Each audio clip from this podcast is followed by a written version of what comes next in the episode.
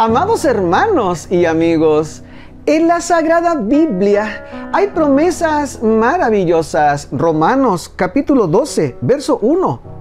Por lo tanto, hermanos, os ruego por las misericordias de Dios que presentéis vuestros cuerpos como sacrificio vivo, santo, agradable a Dios, que es vuestro verdadero culto.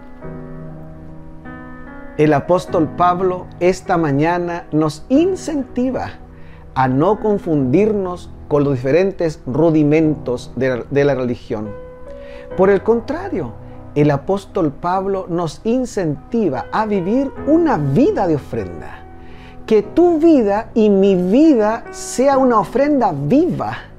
Qué desafiante, ¿no? En otras palabras, que toda nuestra vida rinda honor al Señor.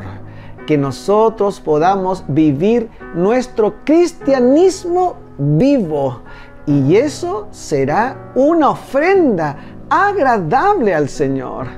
Y recuerda, primero Dios.